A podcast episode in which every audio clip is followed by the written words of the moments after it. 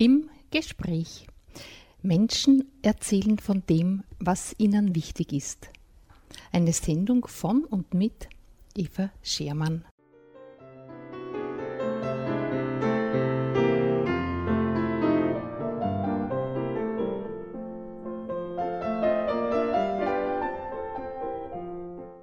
Zur heutigen Sendung im Gespräch begrüße ich bei uns im Studio sehr herzlich Konrad Großmann. Herzlich willkommen. Danke für die Einladung. Es ist ja bereits die zweite Sendung für deine Bücher. Das mhm. erste Buch haben wir also hinübergebracht. Ich sage gleich, es wird schon sehr fleißig gehört. Ja, das freut mich sehr. Und also deswegen, das ist motivierend, dass wir jetzt die zweite Sendung mhm. machen. Wenn du dich vielleicht ein bisschen vorstellst für die Hörer, die sind auch neugierig, wer schreibt denn so etwas? Und dann kommen wir gleich zum Buch. Ja, ich lebe zusammen mit meiner Frau in Gallnerkirchen schon viele Jahre, über 40 Jahre meines Lebens. Bin nach dem Studieren hergekommen und da ist es unser Lebensmittelpunkt geworden. Wir haben zwei Kinder, Erwachsene und vier Enkelkinder.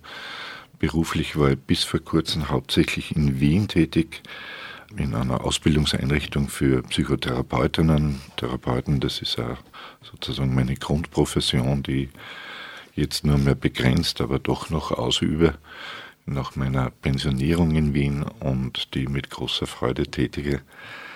Und der Traum des Schreibens ist ein, ein sehr alter, schon aus meiner Jugend stammend, genährt durch die Lektüre von Dostoevsky und Tolstoi und das war ein Vorhaben, wenn ich einmal weniger arbeiten würde, mit dieser Leidenschaft zu widmen. Genau. Das mit Dostoevsky spürt man in dem zweiten Buch. Du schließt ja an das andere Buch an. Im weitesten Sinn. Im weitesten Sinn. Also jeder dieser Romane, in Summe sollen es fünf werden, äh, ist quasi für sich abgeschlossen, aber es gibt lose Verbindungen zwischen den Romanen.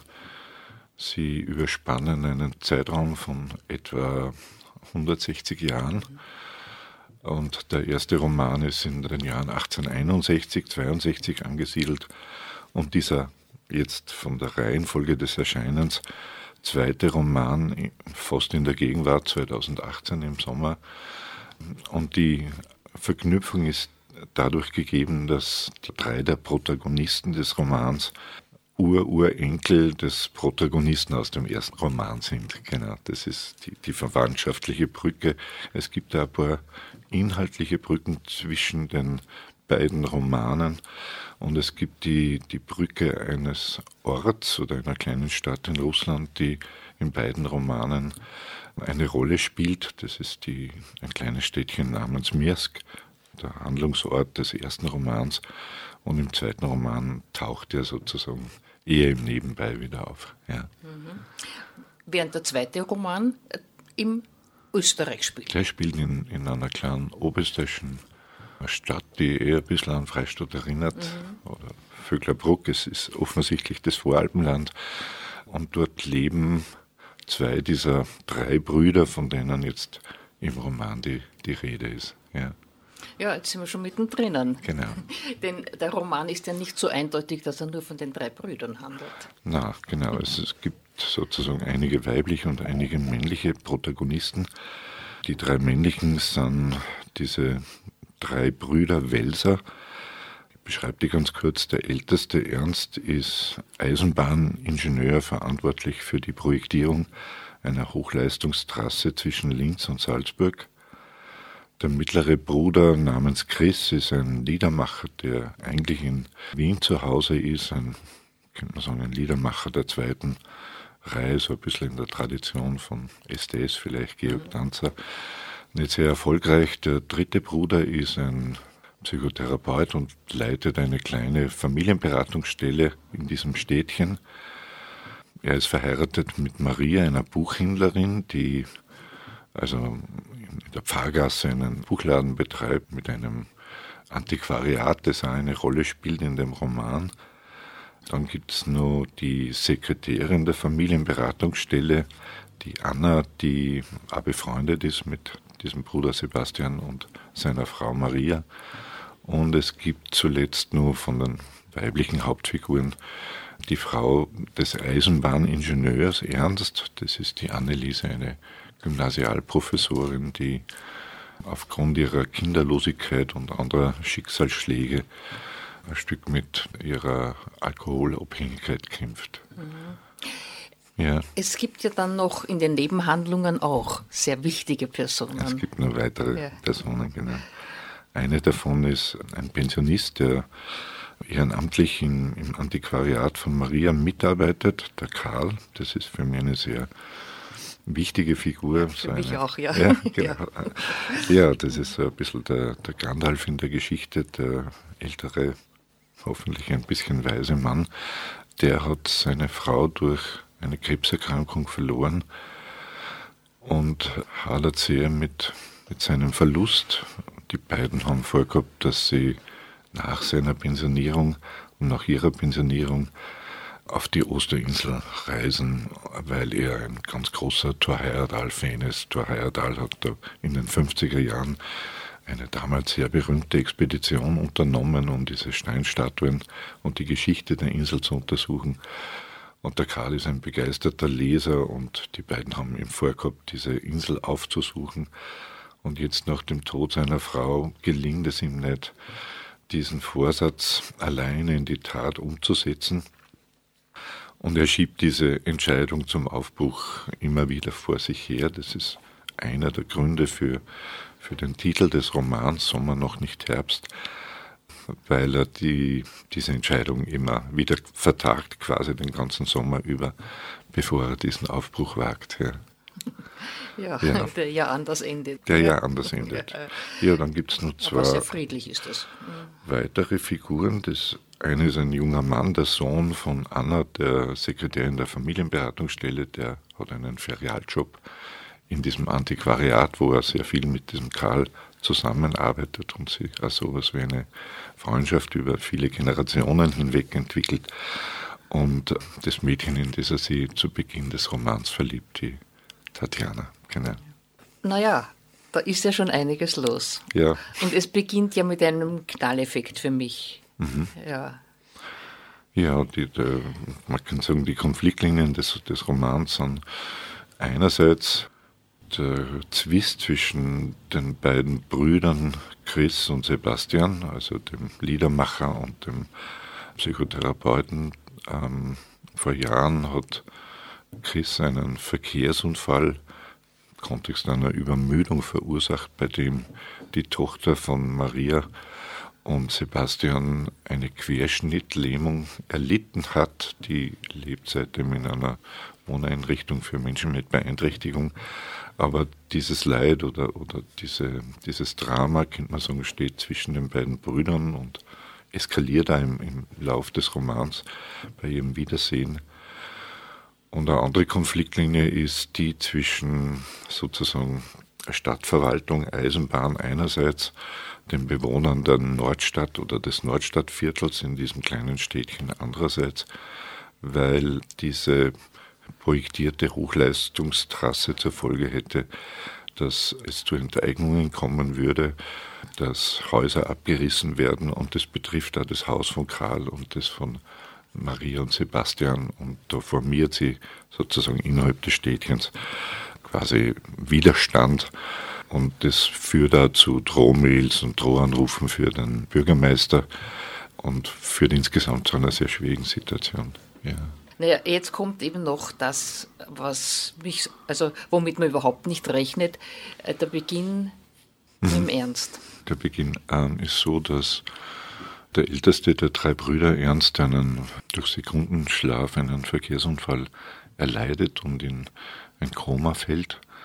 Und das ist dann tatsächlich der Anlass für diesen Chris, den Bruder aus Wien, in dieses Städtchen zurückzukehren und überhaupt seinen Bruder Sebastian wiederzusehen.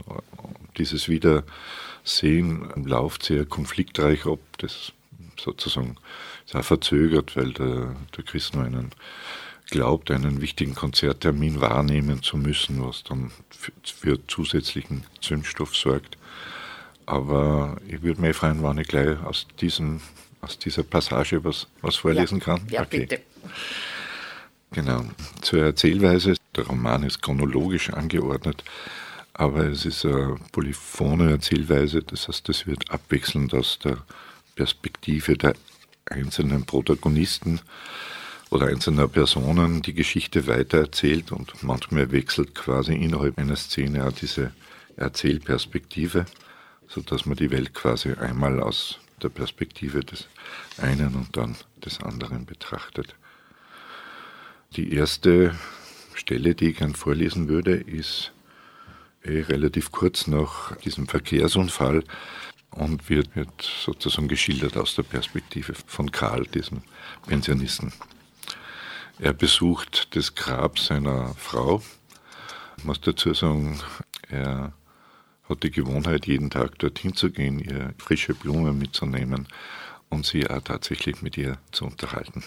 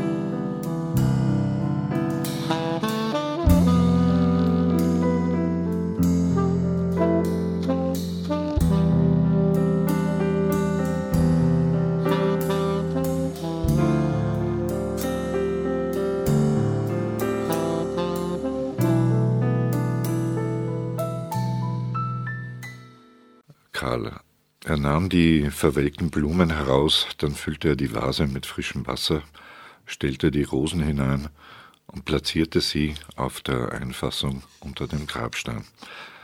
Als er fertig war, setzte er sich auf die Bank unter den beiden Pappeln, die gleich neben Roswitas Grab stand. Hast du gestern etwas Ordentliches gegessen? fragte Roswitha. Ja, sagte Karl. Diese Tortellini aus dem Bioladen. Sonst nichts? fragte Roswitha.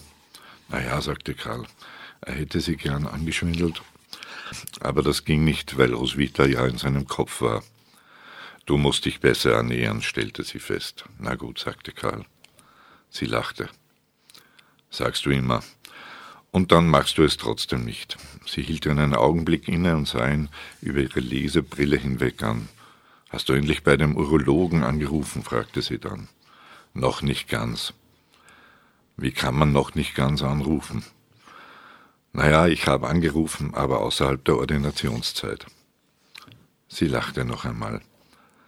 Wenn Roswitha gelacht hatte, hatte sie rund um die Augen tausend kleine Falten bekommen und dabei die Nase nach oben gezogen. Er hatte ihr Lachen geliebt. Du hast ja dein Handy dabei, ruf ihn gleich an, sagte sie. Nicht vom Friedhof aus, erwiderte Karl. Das ist ein schlechtes Omen. Er mochte die Termine beim Urologen nicht. Roswitha hatte ihn immer damit aufgezogen. Ist doch egal, sagte Roswitha. Natürlich sollte er ihn anrufen. Er war schon mehr als drei Jahre nicht mehr zur Kontrolle gewesen. Das letzte Mal war er dort gewesen, bevor Roswitha gestorben war. Jetzt, sagte Roswitha. Sie konnte unheimlich stur sein. Und natürlich wusste sie, dass er Dinge vor sich herschob. Den Besuch beim Urologen, die Reparatur der Dachrinne, er hatte den Spengler immer noch nicht angerufen, die Reise nach Rapa Nui, Rapa Nui ist der polynesische Name für die Osterinsel. Er holte das Handy aus der Jackentasche und scrollte durch das Namensverzeichnis. Er hatte alle Ärzte unter A für Ärzte abgespeichert, weil er sich ihre Namen nicht mehr so gut merken konnte. Neben ihren Namen hatte er eingespeichert, was für Ärzte es waren. Hausärztin, Internist, Urologe, Zahnarzt. Je älter er wurde, desto länger wurde die Liste. Außer den Ärzten gab es wenige Namen, die er gespeichert hatte, und die wurden jedes Jahr weniger. Er wollte gerade auf die Nummer des Urologen tippen, als das Handy läutete. Karl, sagte er automatisch. Es war Maria, also die Buchhändlerin, wo er mitarbeitet. Sie wirkte aufgeregt. Karl, kannst du mich heute im Laden vertreten? Sebastians Bruder hat einen Autounfall gehabt. Er ist im Spital, ich kann nicht weg. Ist er schwer verletzt? Er liegt im Koma. Er ist von der Arbeit heimgefahren, wahrscheinlich eingeschlafen. Gegen die Lärmschutzwand geprallt, einen Kilometer vor der Autobahnabfahrt. Ein LKW-Fahrer hat die Rettung verständigt. Mein Gott, sagte Karl. Sie wissen nicht, ob er wieder aufwacht. Ich bin fast die ganze Nacht aufgewiesen. Ich schaffe es einfach nicht, dass ich. Ihre Stimme klang, als ob sie gleich zu weinen beginnen würde. Kein Problem, sagte Karl. Ich bin bei Roswitha am Friedhof, aber ich gehe jetzt gleich zum Laden. Mach dir keine Sorgen. Danke, sagte Maria. Ich komme am Nachmittag vorbei. Musst du nicht, sagte er. Ich schaffe das gut allein. Trotzdem, ich komme vorbei. Wie du willst. Ich bin da. Danke, wiederholte Maria. Alles Gute, sagte er, aber da hatte Maria schon aufgelegt. Das entwickelt sich ja dann noch ganz dramatisch weiter. Und was dabei herauskommt, das ist ja wieder ein ganz neuer Handlungsstrang sozusagen. Du beziehst dich jetzt auf die Ehefrau vom. Na, eigentlich auf das, was herauskommt. Also die, ja genau, also dieser Konflikt zwischen den beiden Brüdern eskaliert im Kontext ihres Wiedertreffens. Da gibt es eine Szene bei ihrer ersten Begegnung im Spital.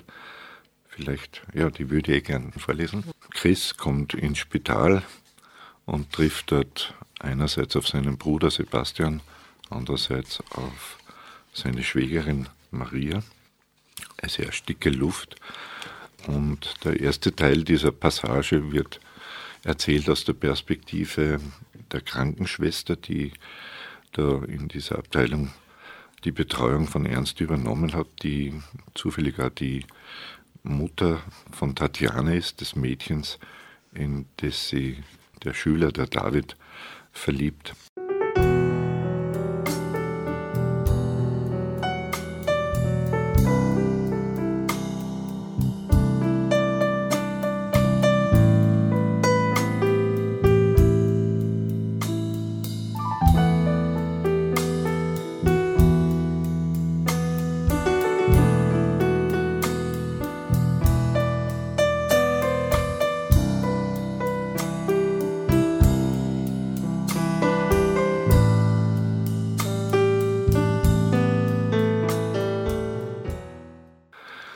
Daniela, wenn man so lange im Krankenhaus arbeitete wie Sie, 23 Jahre, wenn sie ihre Ausbildung mitzählte, fünf davon in der Neuro, merkte man gleich, zu welchem Typus Angehörige gehörten, wenn sie zum ersten Mal das Zimmer eines Patienten betraten.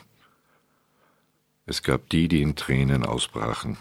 Es gab die, die ihre Angst und Verzweiflung durch Aggression bändigten, die hereinkamen und sich sofort über irgendetwas beschwerten, dass es zu hell oder zu dunkel war, dass die Luft im Raum schlecht war, dass sie so lange hatten warten müssen, bevor sie das Zimmer hatten betreten dürfen, dass sie zu wenig Auskunft bekommen hatten. Ein paar kamen sogar herein und fingen an, dem Patienten Vorwürfe zu machen. Dann gab es die, die in einem Art Schockzustand waren, die sich in einer Trance bewegten und so wirkten, als ob sie kataton wären die ruckartig oder verlangsamt gingen, als wollten sie das Zimmer gar nicht betreten. Und es gab die, die emotional abschalteten, die sachliche Fragen stellten, scheinbar unbewegt blieben. Und es gab die Stillen. Die Frau draußen am Gang hatte sie mitbekommen, dass sie die Schwägerin des Patienten und die Frau von diesem Therapeuten war, ging direkt zu seinem Bett. Sie beugte sich über ihn und streichelte ihm die Wange. Die beiden Männer, seine beiden Brüder, traten hinter ihr in den Raum. Sie sagten gar nichts. Sie blieben hinter der Frau am Ende des Bettes stehen. Die einzige von ihnen, die offensichtlich weinte, war die Frau. Bei dem einen Bruder, dem Therapeuten, der gestern schon da gewesen war, konnte man es nicht genau sehen, weil er immer wieder kurz die Augen zumachte. Der andere Mann stand einfach da. Das mit dem Weinen war eine eigenartige Sache. Es gab Angehörige, die nach außen hin weinten, und solche, die nach innen weinten. Bei beiden waren die Trauer, der Schmerz, die Verzweiflung gleich groß. Aber die, die nach außen weinten, kamen mit dem Unglück, das sie traf, meistens besser zurecht. Jetzt erzähle ich aus der Perspektive von Chris weiter, des mittleren Bruders. Die Krankenschwester, laut ihrem Namensschild hieß sie Daniela, bat sie für einen Augenblick hinauszugehen. Sebastian stand auf und ging wortlos an ihm vorbei. Maria folgte ihm. Chris trat hinter ihr hinaus auf den Gang. Hat der Arzt noch etwas gesagt? fragte er. Sebastian reagierte überhaupt nicht. Er sah zum Fenster hinaus, tat so, als hätte er seine Frage nicht gehört. Seine Werte sind stabil, erwiderte Maria. Aber sie wissen einfach nicht, wann er aus dem Koma erwacht, ob er überhaupt wieder aufwacht. Sie seufzte. Ich muss aufs Klo, erklärte sie dann. Sie gab Sebastian ihre Handtasche zum Halten. Sie sahen ihr beide nach, bis sie um die Ecke des Gangs verschwand. Keiner von ihnen sagte etwas. War nicht meine Idee, dich anzurufen, sagte Sebastian, nachdem sie gefühlte fünf Minuten geschwiegen hatten. War Marias Idee.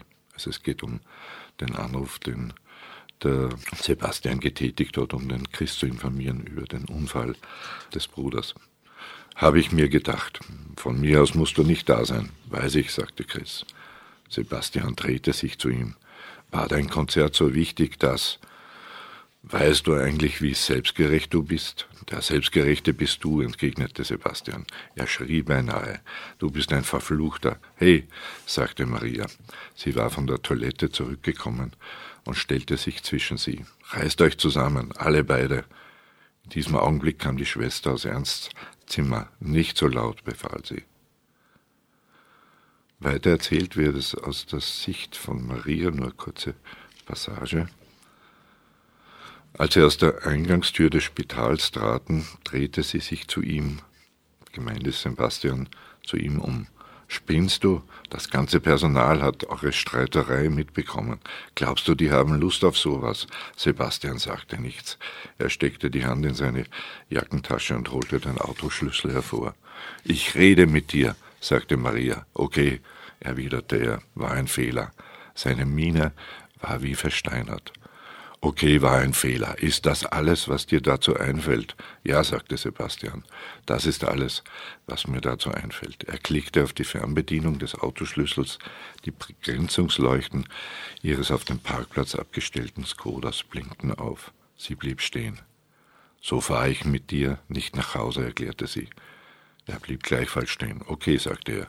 Sondern, du tust was? Ich gehe zu Fuß. Okay, wiederholte er. Sie merkte, wie wütend er war, aber sie war auch wütend. Stehst du jetzt auf seiner Seite? fragte er. Also gemeint ist die Seite von Chris. Idiot, sagte sie.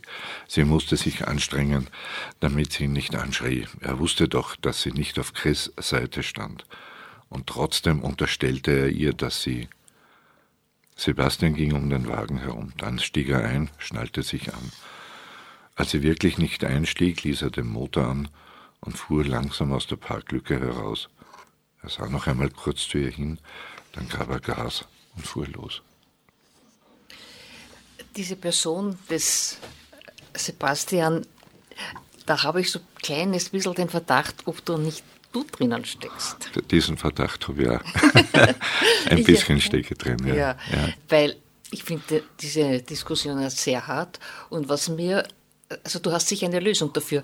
Was mir hart vorkommt, dass sie sich über den Unfall ihrer Tochter nicht hinwegsetzen ja. konnten in all der Zeit. Ja, ja. Weil du schilderst dann, dass die eigentlich zufrieden, meine, glücklich, weiß ich nicht, aber sie lebt und kann gut leben. Ja, genau. Ja, ja, Und äh, da ist das ist so widerborstig für ja, mich. Genau, ja, ja. Also über, über diese Stelle kann vor allem der Sebastian nicht hinweg. Der ja. ist natürlich als Vater, könnte man sagen, ein Stück näher betroffen.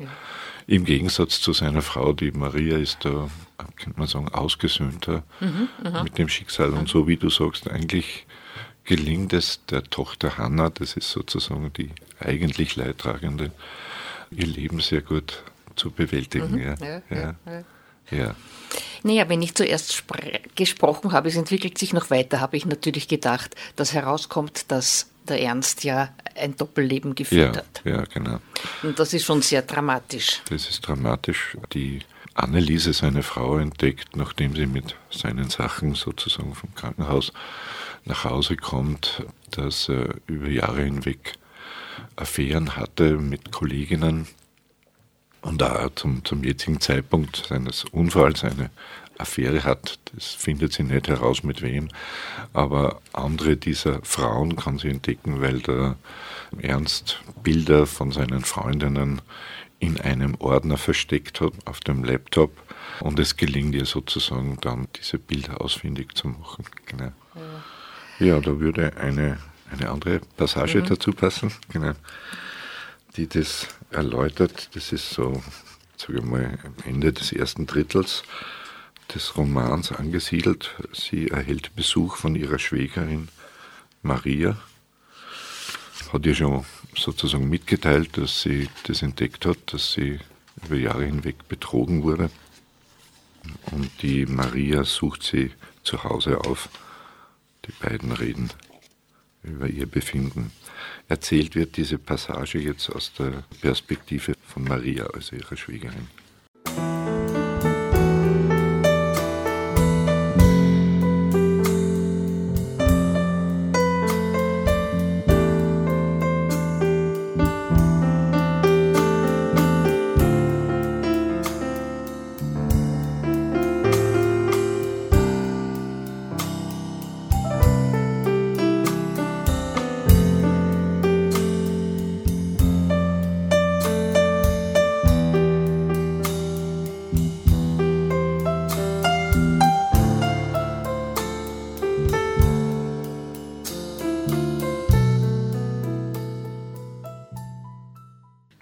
Setzten sich hinaus auf die Terrasse. Der Garten, also Annelieses Garten, sah ein bisschen verwildert aus. Im Teich schwamm ein Teppich aus grünen Algen. Der Rasen gehörte gemäht. Neben der Terrassentür stand eine leere Weinflasche. Anneliese stellte für sie eine Tasse Kaffee auf den Tisch, setzte sich ihr gegenüber und zündete sich eine Zigarette an. Sich selbst schenkte sie ein Glas Weißwein ein. Ich habe mit dieser Tussi telefoniert, erklärte sie. Mit dieser von der Band 2. Band 2 muss ich ein bisschen erklären. Die drei Brüder spielten als Jugendliche zusammen mit dem Bürgermeister des Städtchens, der an einer späteren Stelle, äh, die ich vorlesen möchte, vorkommt, in einer Band namens Ceterum Censeo. Ähm, diese Band hat es real gegeben. Sie war ich bin in einer kleinen Stadt in Niederösterreich aufgewachsen und das waren die Local Heroes, die wir damals hatten in den 70er Jahren. Die hießen tatsächlich Zetrum Zensio und sozusagen unter Band oder Band 2 sollten eigentlich Dokumente über diese und Fotografien über diese Bandvergangenheit gespeichert sein. Aber Ernst hat dort diese Fotos seiner Geliebten versteckt. Okay. Also sie hat mit einer dieser Frauen, die sie identifizieren konnte, eine Kollegin von Ernst telefoniert. Ich habe mit dieser Tussi telefoniert, erklärte sie, mit der von Band 2. Echt wieso? Weil ich mir gedacht habe, dass es mir hilft, wenn ich sie zur Schnecke mache, weil ich gehofft habe, dass es mir danach besser geht. Aber in Wirklichkeit war es nur so, wie wenn man lauwarmes Bier trinkt, schal. Tut mir leid für dich, sagte Maria. Was hat sie denn gesagt? Anneliese machte eine fahrige Bewegung mit ihren Händen. Dann lachte sie. Eigentlich war es mehr eine Mischung aus Lachen und Weinen. Als sie kapiert hatte, wer ich bin, hat sie sofort losgeheult, dass es ihr so leid tut, dass sie sich so mies fühlt, dass sie immer Schuldgefühle mir gegenüber gehabt hat, als sie noch mit Ernst zusammen war. Und? Und blöde Kuh, die ich bin, höre ich mir ihre Jammerei an, statt dass ich sie zur Schnecke mache. Was hat sie denn gesagt? Sie hat mir erzählt, wie das mit ihr und Ernst angefangen hat. Und wie hat es angefangen? Anneliese beugte sich vor und trank ihr Glas in einem Zug aus. Alles comme il faut. Alles was? Comme il faut, wie es sich gehört. Betriebsausflug nach Prag vor zwei Jahren, tagsüber Besichtigungstour, Ratschin, Karlsbrücke, am Abend Dinner in einem Hotel, laue Nacht, Tanzmusik. Sie hat ihm erzählt, dass sie gerade ihre Scheidung hinter sich hat. Großes Drama. Junge durch die Scheidung erschütterte Frau. Ernst hat sie getröstet. Das hat sie dir erzählt?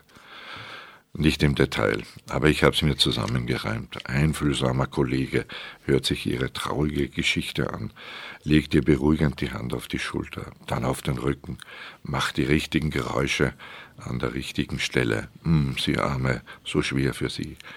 In Wirklichkeit will er die ganze Zeit nur an die Wäsche. Und sie will, dass er ihr an die Wäsche will. Sie tut geknickt und außerdem hat sie einen kleinen Schwips von dem guten Rotburgunder.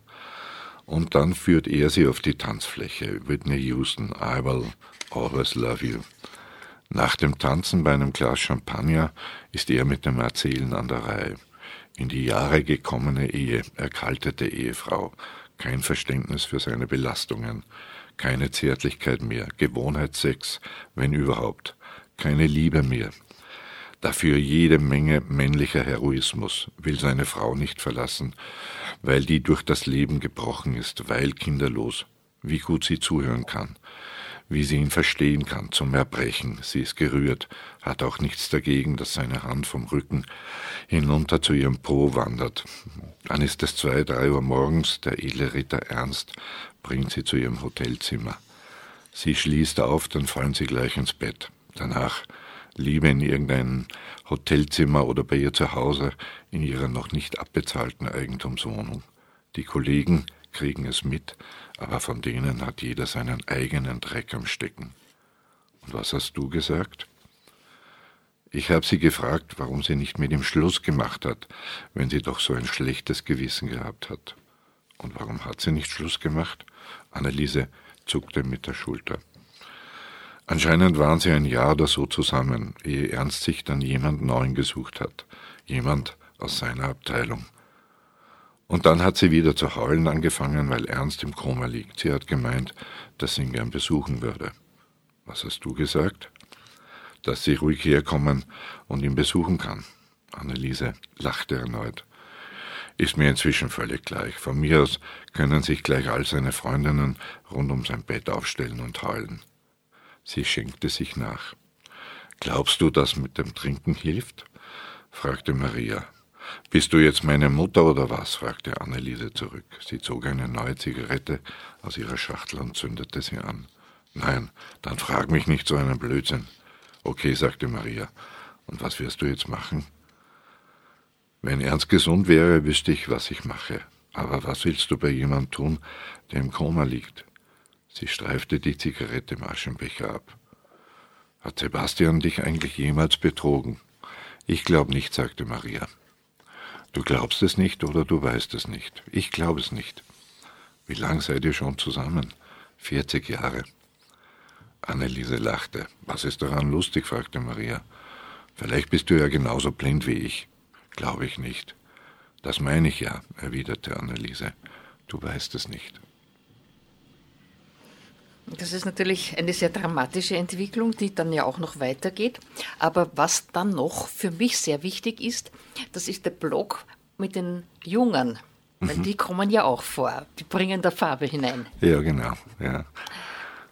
Also gibt es diesen David mhm. und ähm, der, der dieses, diesen Ferialjob quasi in der Buchhandlung macht und die Tatjana, seine Freundin. Und es gibt einen erweiterten mhm. Freundeskreis. Und das recht, das Ganze sozusagen nimmt an Dramatik irgendwie zu. Einige Freunde von David und Tatjana sind bei, bei Young Amnesty, bei Amnesty International engagiert und diese Zuspitzung rund um die Eisenbahn vernetzt ja dann mit dem Aufruhr sozusagen der Jugendlichen in dieser Situation. Genau. Aber das ist gerade für mich das Zukunftsträchtige, dass das Leben weitergeht. Ja, ja. Und das, äh, darüber bin ich sehr froh, dass man nicht immer nur im Sumpf der Mittelschichte, der Mittelalterlichen herum warten muss. Oder so arg ist es ja nicht. Weil ich glaube, der Maria glaube ich das schon.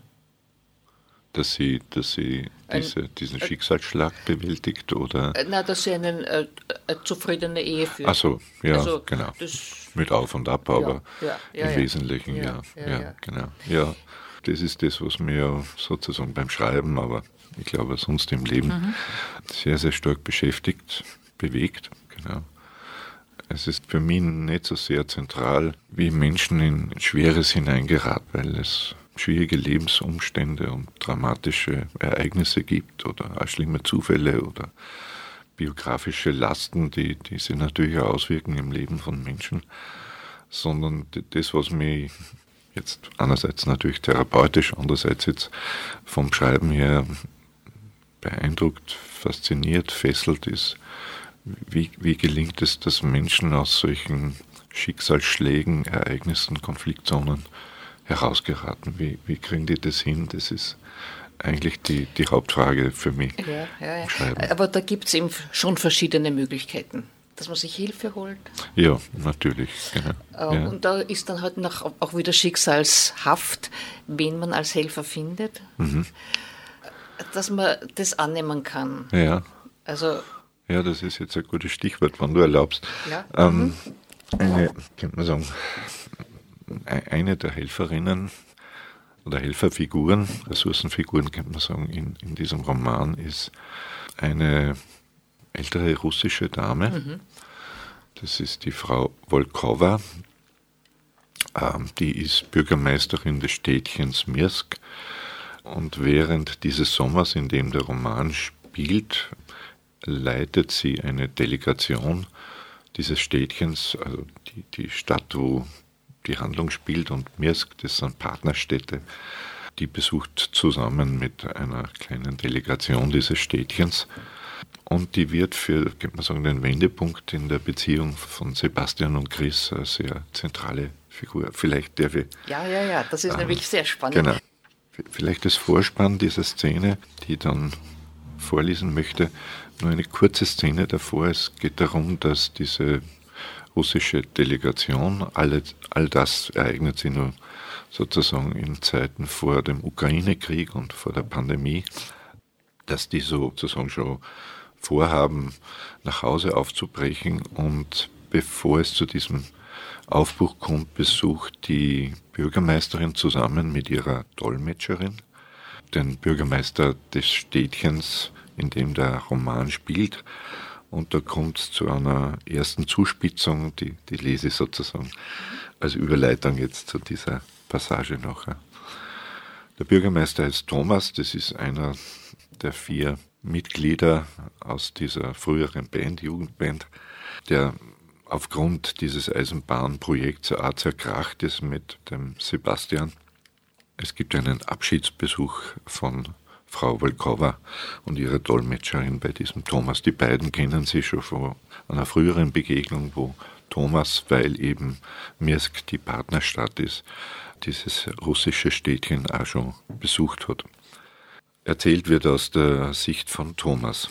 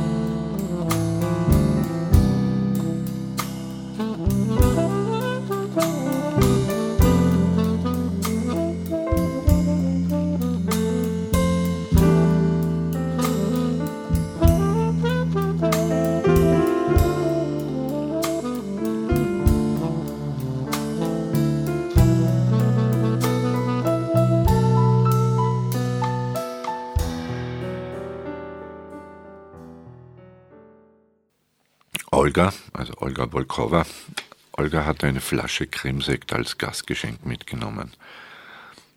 Nach einem Begrüßungswodka, einem Meresdorf, führte Thomas sie und Oksana Novikova zuerst durch den Garten und dann durch das Innere des Hauses. Am meisten gefiel ihnen die Küche, die Yvonne, das ist die Ex-Frau des Bürgermeisters, zusammengestellt hatte und die er unverändert belassen hatte, als sie ausgezogen war. Sie setzten sich ins Wohnzimmer, weil es kühl zu werden begann. Olga nahm auf dem Fauteuil Oksana Novikova auf der Couch Platz, eröffnete eine Flasche Wein und füllte ihre Gläser. Wie geht Kinder? fragte Olga, nachdem sie gekostet und zufrieden geseufzt hatte. Er wusste es nicht. Sabine, das ist seine Tochter, Sabine hob nicht ab, wenn er sie anrief, und sie selbst rief nie an. Er wusste nicht einmal, ob sie mit Jakob, ihrem Freund, immer noch zusammen war. Und mit Daniel, das ist sein Sohn aus seiner geschiedenen Ehe, mit Daniel telefonierte er nur sporadisch. Gut, sagte er. Enkelkind. Thomas schüttelte den Kopf. Ex-Frau wie heißt? Er hatte damals bei dem Besuch in Mersk erwähnt, dass Yvonne und er vorhatten, sich scheiden zu lassen. Yvonne, ihr geht es auch gut. Ich sehe sie ab und zu. Er sah sie fast nie. Er wartete, bis Oksana Novikova übersetzt hatte. Wie geht es deiner Familie? fragte er dann. Olga hatte ebenfalls zwei Kinder. Sie hatte ihm bei dem Besuch in Mersk von ihnen erzählt. Ihre Tochter war verheiratet und als Informatikerin in einem großen Unternehmen in Moskau tätig. Ihr Sohn lebte gleichfalls in Mersk. Beide hatten schon eigene Kinder, aber ihr Sohn Igor lebte nicht mit der Mutter seiner Kinder zusammen. Natascha gut, sagte Olga. Enkeltöchter schon groß, bald Studium fertig. Igor nicht gut. Sie redete auf Russisch weiter. Oksana Novikova übersetzte. Olgas Sohn hatte nach der Schule in den 1980ern seinen Militärdienst geleistet und war im Afghanistan-Krieg gewesen, drei Jahre lang, bis die Russen ihre Truppen abgezogen hatten. Nach seiner Rückkehr hatte er nie mehr richtig Fuß gefasst. Er hatte ein Maschinenbaustudium in Tula begonnen, dieses aber nach zwei Jahren wieder abgebrochen. Dann hatte er verschiedene Jobs gemacht und war zwischendurch immer wieder längere Zeit ohne Arbeit gewesen, weil er mit seinen Chefs und Kollegen in Streit geraten war. Krieg Afghanistan, Männer kaputt, erklärte Olga. Anscheinend war mit den russischen Soldaten in Afghanistan dasselbe passiert, was mit den amerikanischen GIs in Vietnam passiert war. Der Krieg hatte viele von ihnen gebrochen. Laut Olga war die Zeit in Afghanistan ein Albtraum für ihren Sohn gewesen. Nachdem er nach Kabul geflogen war, waren er und seine Kameraden in einem kleinen Bergdorf stationiert gewesen, wo sie nicht nur den Feindseligkeiten der Bewohner, sondern ständigen Angriffen der Mujahedin ausgesetzt gewesen waren. Viele seiner Kameraden waren gestorben. Als ihr Sohn eingezogen worden war, war er noch voller Idealnie gewesen. Er hatte wie viele daran geglaubt, dass sie die ausgebeuteten Bauern Afghanistans befreien würden, damit die nicht länger durch ein zutiefst feudales, von der USA gestütztes Herrschaftssystem unterdrückt wurden. Sie waren ausgezogen, um aus Afghanistan ein sozialistisches Land zu machen. Die Erfahrung des Kriegs und die Grausamkeit der Mujahedin hatten ihn verändert, ihn brutalisiert. Die russischen Soldaten hatten offenbar schnell gelernt, Gleiches mit Gleichem zu vergelten, Tod mit Tod, Folter mit Folter, Terror mit Terror. Waren sie angegriffen worden hatten keine Möglichkeit gefunden, dafür an den Mujahedin Rache zu üben, hatte ihre Wut die Zivilbevölkerung getroffen, nicht nur die Männer, sondern auch die Frauen, selbst die Kinder, selbst die Schafe und Ziegen und Hunde, alles, was sich bewegte. Und die Mujahedin hatten deswegen ständig neuen Zulauf bekommen. Wir nicht gewusst, übersetzte Oksana Novikova, wirst nachher erfahren, dass Krieg so schlimm.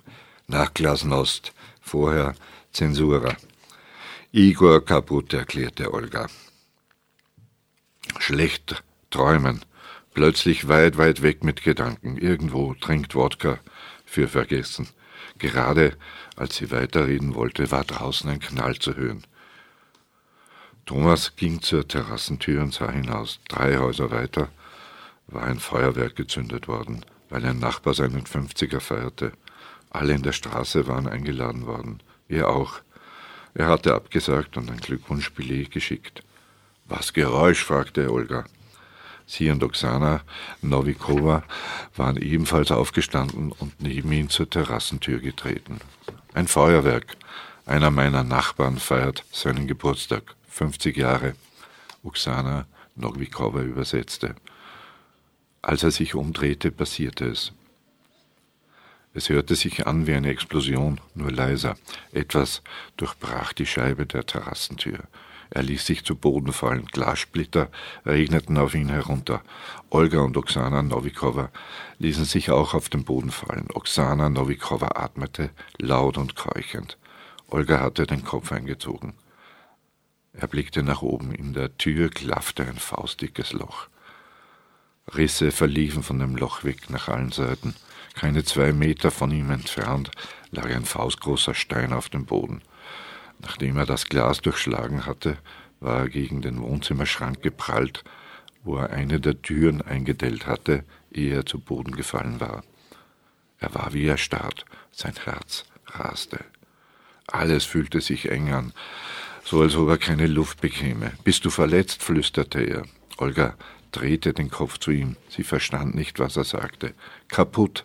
fragte er leise. Niet. Und Sie, Oksana Novikova? Niet. Unten bleiben, befahl er.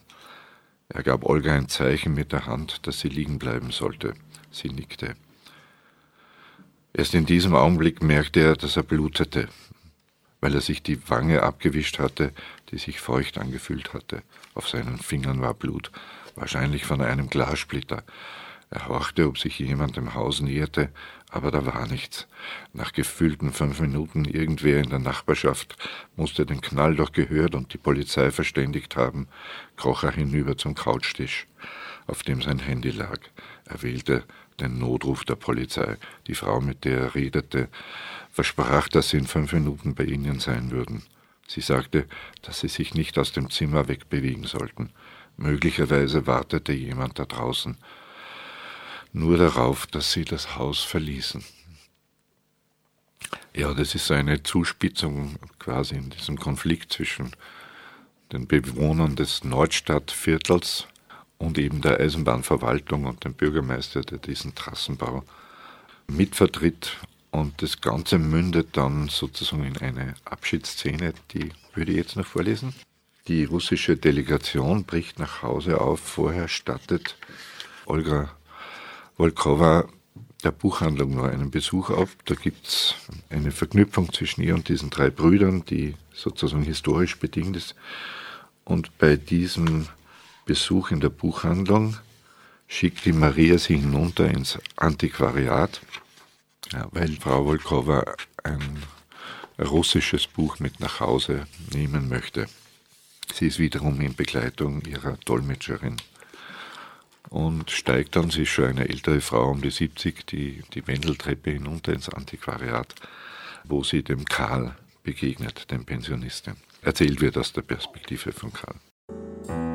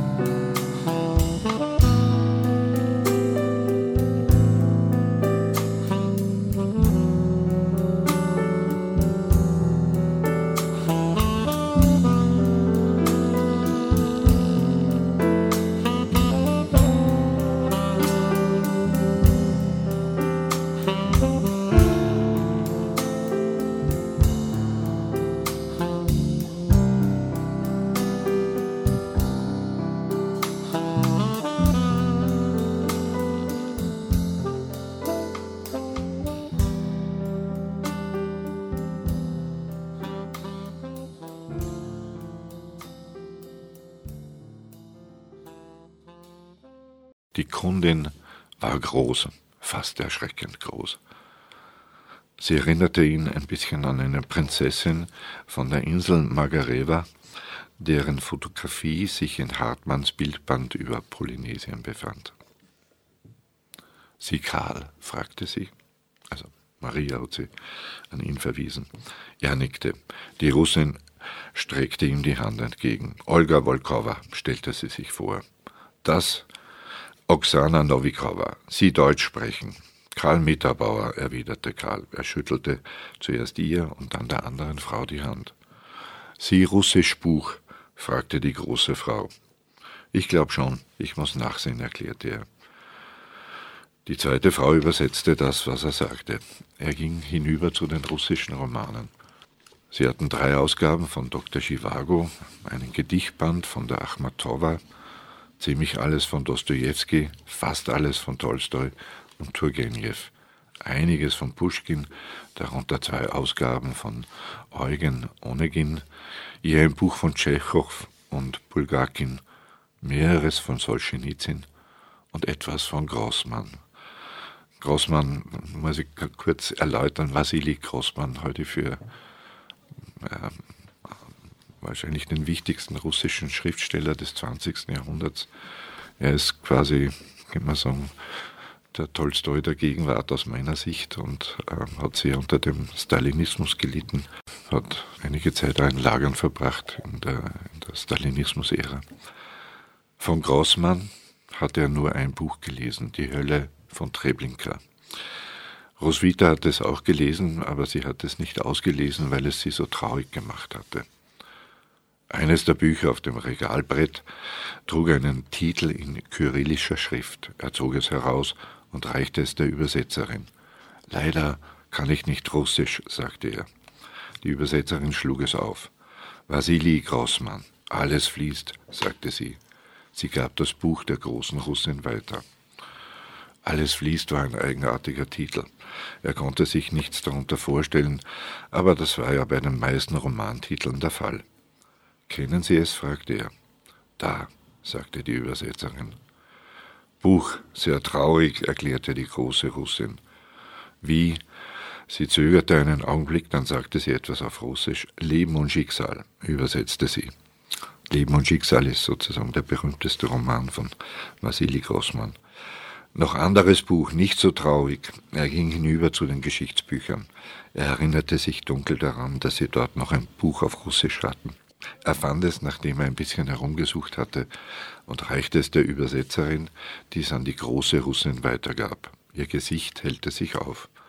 Transsibir Eisenbahngeschichte. Gut, erklärte sie. Nehmen. Na gut, sagte Karl. Wie viel alt? fragte die große Russin. Das Buch Niet, Sie. Ich fast siebzig, sagte Karl. Die Dolmetscherin übersetzte. Ich auch siebzig. Warum arbeiten, wenn alt? Meine Frau ist vor drei Jahren gestorben. Ich habe etwas zu tun gebraucht. Die große Frau hörte zu, während die andere übersetzte. Mein Mann, Ivan, auch zwei Jahre gestorben, sagte sie dann. Wir geschieden, trotzdem traurig. Ja, sagte Karl. Ich auch arbeiten. Sie wies mit dem Zeigefinger auf ihre Brust. Bürgermeisterin. Sie sprach das Wort ganz langsam aus. Mirsk. Na gut, sagte Karl. Er wusste nicht, was Mirsk bedeutete. Vielleicht hieß es Bürgermeisterin oder es war der Name der Stadt, in der sie Bürgermeisterin war. Sie schon Russland gewesen? Er schüttelte den Kopf. Kommen, sagte die Russin. Gut Land, schön, Russland hatte ihn mit Ausnahme der Nordostpassage, die entlang der arktischen Küste Russlands führte und in Teilen schon von den Wikingern befahren worden war, nie besonders interessiert. Er stellte sich das Land sehr eintönig vor und sehr kalt. Reisen bevor Tod, sagte die Russin. Na gut, wiederholte er. Für einen Augenblick dachte er daran, ihr zu erzählen, dass er nach Rapa Nui reisen wollte, nicht nach Russland aber dann ließ er es bleiben. Die beiden Russinnen stiegen die Wendeltreppe wieder nach oben. Er ordnete, alles fließt, wieder an der richtigen Stelle in das Regal ein, dann zog er Grossmanns Leben und Schicksal daraus hervor. Das Buch war gebunden und schon ziemlich abgegriffen. Der Schutzanschlag war eingerissen. Wer auch immer es gelesen hatte, hatte sich offenbar viel damit beschäftigt. Auf beinahe jeder Seite waren einzelne Wörter oder Sätze unterstrichen. Außerdem gab es mit Bleistift geschriebene Anmerkungen, die aber so klein geschrieben waren, dass er sie kaum entziffern konnte. Jetzt wird erwähnt, was da steht. Stalinismus ist gleich Hitlerismus, stand da. Und schäme mich, wir alle sind mitschuld. Alle Ismen sind von übel. Er blätterte zum Anfang des Buchs. Es war 2007 in München erschienen. Er sah nach, ob es eine Widmung gab. Es gab tatsächlich eine. Im gleichen Augenblick hörte er David die Treppe herunterkommen. Wer war das denn? fragte er. Russinnen, sagte Karl.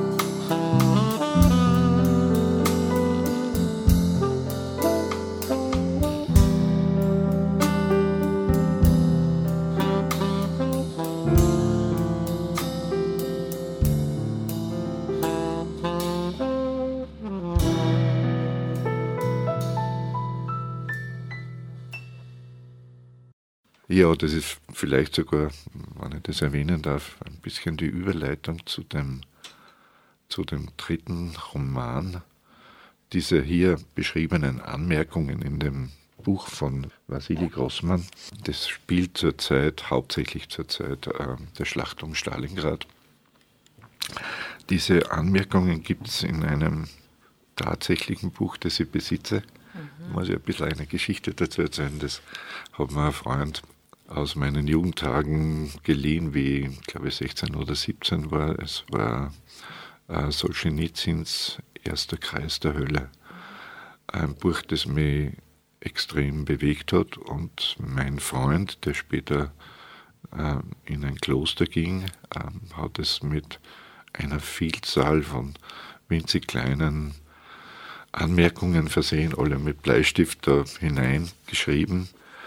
Und wie das Buch dann vor zwei Jahren wieder gelesen habe, war das sozusagen die Geburtsstunde für den jetzt gerade erschienenen neuen Roman. Es ist so unendlich still hier, der ebenfalls in einem Lager angesiedelt ist, allerdings nicht in einem stalinistischen Lager, sondern in einem Kriegsgefangenenlager in diesem russischen Städtchen Mirsk. Und der Roman ist sozusagen eines der Bindeglieder zwischen diesen beiden ersten Romanen ähm, und beleuchtet die, die Geschichte in dem Fall des Großvaters der drei Brüder beziehungsweise des Enkels des Protagonisten aus dem ersten Roman. Das sind die, die Links sozusagen, die es gibt. Ja, ja, das war eine gute Überleitung. Okay. Du hast uns neugierig gemacht ja. auf das nächste Buch. Und wenn ich auf die Uhr schaue, ja, wie sie läuft, natürlich. schließen wir für heute und machen aber dann mit dem nächsten weiter. Sehr, sehr gerne. Ich sage herzlichen Dank. Für meine Zuhörer sage ich noch, wer Gast war. Es war Konrad Grossmann und er hat über sein Buch Sommer noch nicht Herbst. Äh, herzlichen Dank fürs Kommen. Sehr, sehr gerne. Vielleicht darf ich nur eine, eine Lesung mhm. Äh, ankündigen, die in, in nächster Zeit sein wird. Im Käfermarkt und zwar am 4. Mai am Abend im Café Stöckel oder davor, gemeinsam mit einem befreundeten mhm. Gitarristen.